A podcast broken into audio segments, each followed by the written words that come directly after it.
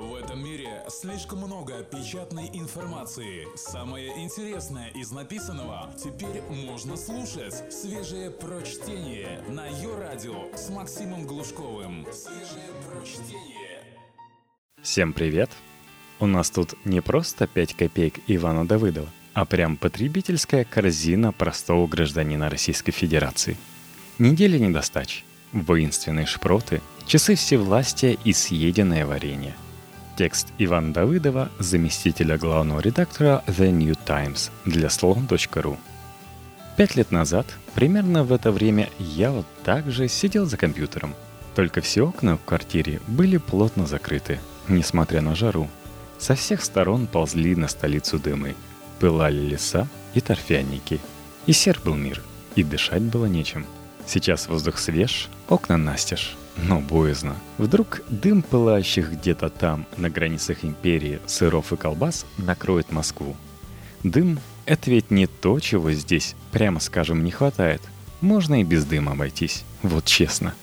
Но вещи, которых не хватает, тоже есть. Про них расскажу. Копейка первая. Дума о сыре. Вот так идешь, бывает, по маленькому и старому русскому городу — Отдыхаешь мыслями от увиденных красот. Предки оставили, мы не доломали. Спутник, местный житель, эрудит и гостеприимец, сообщает вдруг, что последний враг, до их краев дошедший, Якоб Понтус де Лагарди, швед, герой времен смуты. И даешь себе вопрос, чтобы ненароком не задеть гостеприимца эрудита. А чего же сегодня город выглядит так, будто прославленный швед не 400 лет назад его оставил – а позавчера, совершив предварительно положенные завоевателю зверства. А тут вдруг раз, есть особнячок среди руин, хорошенький такой, модный, и вокруг забор, который даже наемники якобы Понтуса преодолеть не смогли бы. А это? Договорить не успеваешь? Ответ готов уже. Ответ понятен. А это зам прокурора живет здесь. И оба вы не удивляетесь, потому что так и должно быть. Хотя на самом деле это часть истории о пылающем сыре. Сыром этим завалили уже все информационное пространство. Люди, мыслящие государственно, объясняют необходимость и пользу сырных аутодафе. Люди, мыслящие оппозиционно, стонут и вопиют, вспоминая старушек-блокадниц, детов, которые воевали, и лиц, проживающих за чертой бедности, к числу которых не относятся – Люди легкомысленно и весело шутят, и когда вы знали, из какого сыра растут этой шутки, стыда не ведая. Славный был сыр, чего уж там, отлично был сыр. Кстати, о стонах. Пишут, что сырные пожарища – тренировка, и скоро начнут сжечь санкционных людей. Здесь у меня есть неожиданное раз предложение, способное в рамках кампании по импортозамещению сразу несколько секторов российской промышленности поднять на небывалую высоту – вот. А чего бы сколковским мудрецам не разработать тесты, позволяющие по анализу крови определять, в ком из нас сколько запретного отложилось за годы бесконтрольного употребления идеологически чуждых продуктов. И потом уже не сжечь бессмысленно людей целиком, а вырезать из привинившихся незаконные килограммы. И уже эти обрезки в печь. От печников и до микробиологов все процветут – есть, правда, риск, что при таком подходе я, например, грешный, потеряю килограмма два. Мне только на пользу. А граждан высокопоставленных придется все же целиком полить. Но кто не рискует, тот не пьет отечественного шампанского. Черт, двухсмысленная вышла фраза. Ладно. На самом деле, интересно все-таки понять, для чего государство устроило нам это масштабное фаер-шоу. Именно нам, а не коварным заокеанским поставщикам – нам ведь его показывали все телеканалы, а не им. Что нам хотели сказать? 6 августа новости в агентствах напоминали сводки от Советского информбюро. Девятитонная группировка польской морковки нейтрализована в Москве. 10 тонн сыров, блокированы у Белгорода, наши части приступают к уничтожению противника. 800 килограмм персиков прорвали фронт в районе Саратова – Надеюсь, в скором времени, отъев у Минкульта внушительный грант, какой-нибудь патриотический режиссер снимет об этом славном времени фильм. Первый, первый, я седьмой. Шпроты обошли нас у деревни Малую При. Несем потери, вызывая огонь на себя. и гудки в трубке, и течет слеза по усам генерала, и командует генерал. Огонь! А где-то там, на передовой, копченый, как запрещенная колбаса бурятский танкист, жертва неравной битвы с Хамоном, просит перед смертью ласковую медсестричку «Покажи окорочка». Утомленный сыром 4. Все сожжения. Но это потом. А пока нехитрая мысль, обращенная ко всем, сытым и умеренно сытым, в столицах проживающим и в маленьких городках, на фоне сырного зарева вполне читается – не надо жить хорошо. Вам не надо здесь жить хорошо. Не пытайтесь. Даже если хорошо хоть изредка, не пробуйте. Хорошо должен жить заместитель прокурора. Вы – нет. Есть, правда, еще версия, и мне она милее прочих. Возможно, таким образом Путин БВ, президент, Сорокина ВГ, писателя, с юбилеем поздравил. «Вова», — сказал Вове Вова человеческим голосом, — «а я еду зажег». Оставил норму. Пусть едят. С днем рождения. Спи спокойно, дорогой сыр. Помним, любим, скорбим. Нам будет тебя не хватать. Только свежее прочтение на Йо-Радио. Копейка вторая. Взгляд на часы. Мир тесен. Совсем еще недавно стоял я в далеком северном городе Вологде на могиле поэта Батюшкова и вспоминал стихи другого поэта – про Луну и светлый циферблат. Ну, знаете, их все знают. И батюшкова мне противно спесь, который час его спросили здесь, а он ответил любопытным «Вечность». Потом вернулся увы в Москву, а Москва встретила историями совсем про другие циферблаты. Пока сыры не запылали, только и разговору было, что про часы президентского пресс-секретаря. Дмитрий Сергеевич Песков – про Осипа Емельевича Мандельштама не вспомнил. И любопытным как-то неловко и непоследовательно врал. То поносить он взял злополучные часы, то ему их супруга подарила, и не мог он их на свадьбу не надеть. Профессиональные разоблачители ринулись на пресс-секретаря в атаку. Принялись вычислять, сколько ему на такие часы копить, голодая. Прикидывать, на какой срок сядет в американскую тюрьму, щедрая на подарки супруга – не кстати оказавшаяся гражданкой США, едва ли заплатившая налоги с дохода, на который часы приобретены. Профессиональные защитники чиновного скотства тоже встрепенулись, привлекли экспертов по дорогим аксессуарам и знатоков роскоши. Иные из экспертов, надо честно заметить, едва ли видели часы дороже того будильника, что в Икее однажды купили в приступе сатанинской расточительности после получения премии за разоблачение Навального посредством комментов в социальных сетях. Иные же и правда в часах разбирались, но все сошлись во мнении. Такие часы никак не могут стоить 37 миллионов рублей. Ну, 35. Ну, максимум 36 с половиной. А уж про такие мелочи и говорить не стоит. О часах сочинялись стихи и пьесы, рисовали картинки, писали статьи в таблоидах и респектабельных деловых изданиях. Часы президентского пресс-секретаря породили настоящую общественную дискуссию. Разве что вот ток-шоу по телевизору часам не посвятили. Но это понятно.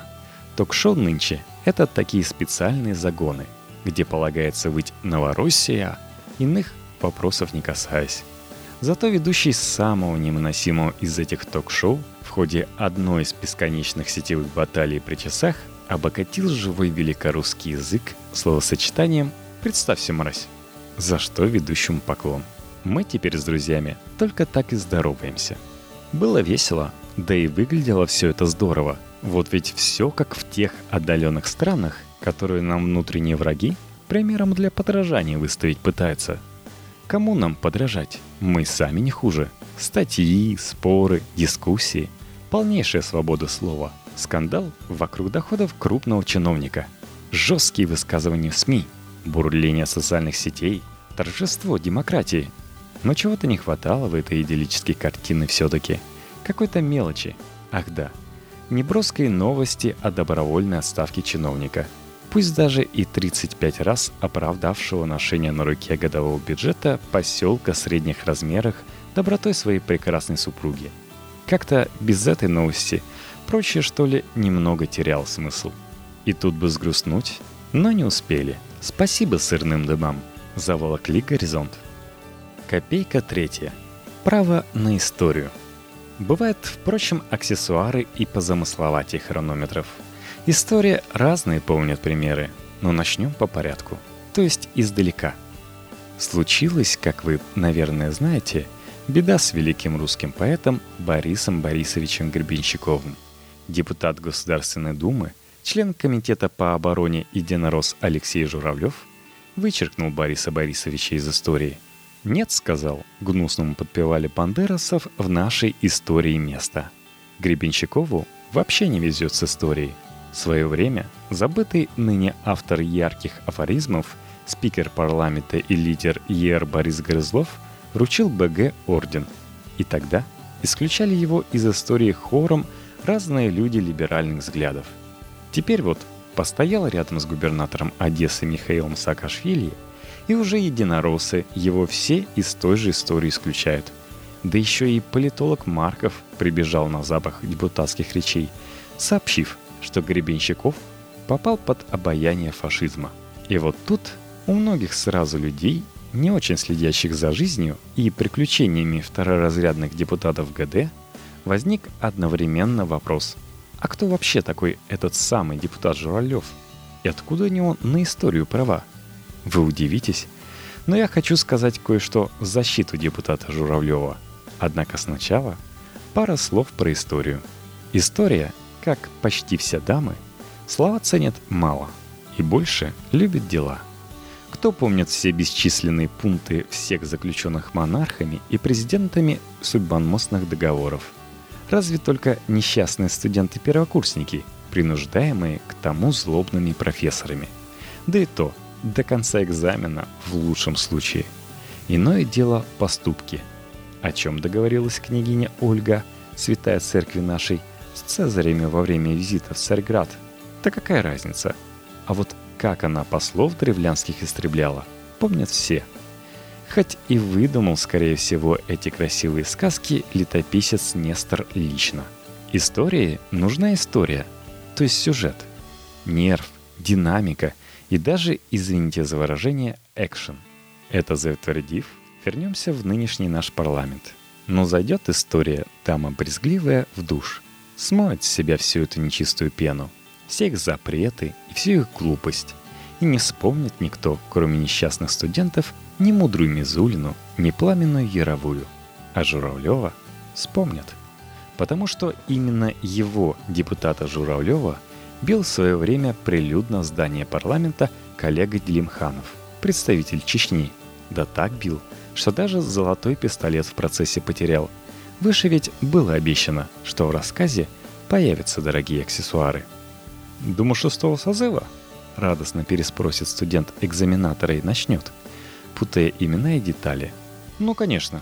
Это там Ранзан Кадыров депутату Воронину по голове золотым пистолетом настучал», у БГ еще про это песня есть.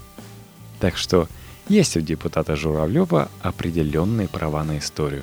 Но раз уж мы о недостачах, если вдруг доведется дожить до времен, когда об эпохе нашей историки напишут книгу, то депутата Яровой мне в этих книгах будет не хватать.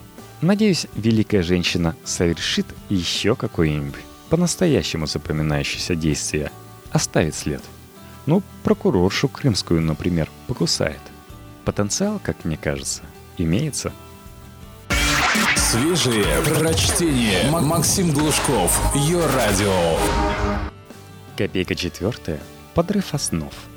Пока рылся в ссылках, успел прочесть, что некий журналист из Нижневартовска сжег в собственном доме масло и хамон, чтобы поддержать политику партии и правительства – Правда, хамон журналист до того не пробовал, но выяснил, уважая коллег-профессионалов, что хамон делают из свинины. Пошел в магазин, купил окорок, завернул бумажку, а на бумажке написал «хамон» и сжег. Идея перспективная. В любом хорошем начинании главное не останавливаться. Мир, говорят в Россельхознадзоре, уже вострепетал, узрев, как мы жжем иноземные продукты. А представляете, как они испугаются, если мы свои тоже начнем жечь? Похожая история, кстати, рассказано помянутым где-то выше летописцем Нестором. Когда-то давно предки, осажденные кочевниками, призвали представителей, осаждавших город, предварительно слив запасы киселя в яму. В дыру, выражаясь проще, в земле. И потом стали из зоны дыры кисель черпать и гостей кормить. И поняли намады, что не победить им народ, у которого из дыр в земле сочится кисель, и отступили с позором. Так вот, телевизор утверждает, что у нас вся страна теперь осажденная крепость, кругом враги. И, конечно, враги поймут тщетность происков своих, если мы сожжем в Отечестве вообще всю еду. Задумайтесь, государственные мужи. Кстати, рассказать-то я хотел как раз об одном государственном муже – Вернее, о том, как реплика государственного мужа, одна единственная, всю логику государственного существования может развалить. Итак, жители Калуги, да и не только, конечно, Калуги, летом варят варенье. Так уж на Руси заведено со времен незапамятных. Любая муха вам подтвердит, что это святая наша традиция, и, можно даже сказать, скрепа. Опять же, Тема важная в контексте борьбы с продуктами наземными. Домашнее консервирование, преодоление кризиса и в перспективе полная и окончательная победа. Хоть картину рисуй. Но тут на сцену выходит в Рио губернатора Калуги Анатолий Артамонов. Обещанный государственный человек, у которого теперь в прямых обязанностях защита скреп и поддержка отечественного производителя. Выходит и говорит. Про наше русское варенье говорит, с которым деды чай пили и внукам завещали. Оно абсолютно бесполезное. Кроме вреда ничего нет. И призывает калужан морозить ягоды в холодильниках. Все просто. В области дефицит сахара. А тут еще и варенью сезон. Берут мешками. Полки пустеют. Народ волнуется и летит в тартарары вся последовательная цепь рассуждений о том, что свое, родное, привычное, памятью веков освященное всегда лучше. Да, я и забыл, что мы о недостачах. И, пожалуй, взгрустнув, выдам еще абзац. Я, конечно, не калужанин, но и в наших местах варили в эту пору варенье. И ничего уже не будет больше. Ни лета, ни двора в дедушкином доме – ни громадного таза со сладкой кипящей жижей во дворе. Съело время мое варенье. Копейка пятая. Штраф. Шел по платформе в метро «Человек». Станция Чеховская. Самый наицентровейший центр. Все нервы метро туда сходятся. Шел и вдруг увидел, как на пути с платформы упала девушка. Прыгнул, не задумываясь, вниз, вытащил и сам выбрался перед носом у надвигающегося поезда – ну пусть будет нос у поезда. Он же поезд, как страшный подземный зверь. О подвиге мужчины рассказал сайт «Такие дела». Заодно журналисты поинтересовались, как премирует руководство метрополитена скромного героя. Представитель руководства ответил, что премирует штрафом за несоблюдение техники безопасности. Ну а в этой истории чего не хватает? Спросит уставший от болтовни автора читатель. Все как надо. Сюжет своей завершенности прекрасен. Человек сделал доброе дело, его накажут. Родина. Ах, в этой истории не хватило выдержки подземным начальникам. Ближе к концу недели в агентствах появился пресс-релиз, в котором руководство метрополитена сообщило, что не намерено штрафовать мужчину, спасшего девушку на станции Чеховская, и даже его благодарит. Всю красоту попортили, не выдержав и пару дней довольно вялого шума в прессе. Вот и мы с вами. Давайте договоримся помогать тем, кто в беде. Вдруг не оштрафуют за это. Вдруг пронесет. Хорошей вам недели, друзья.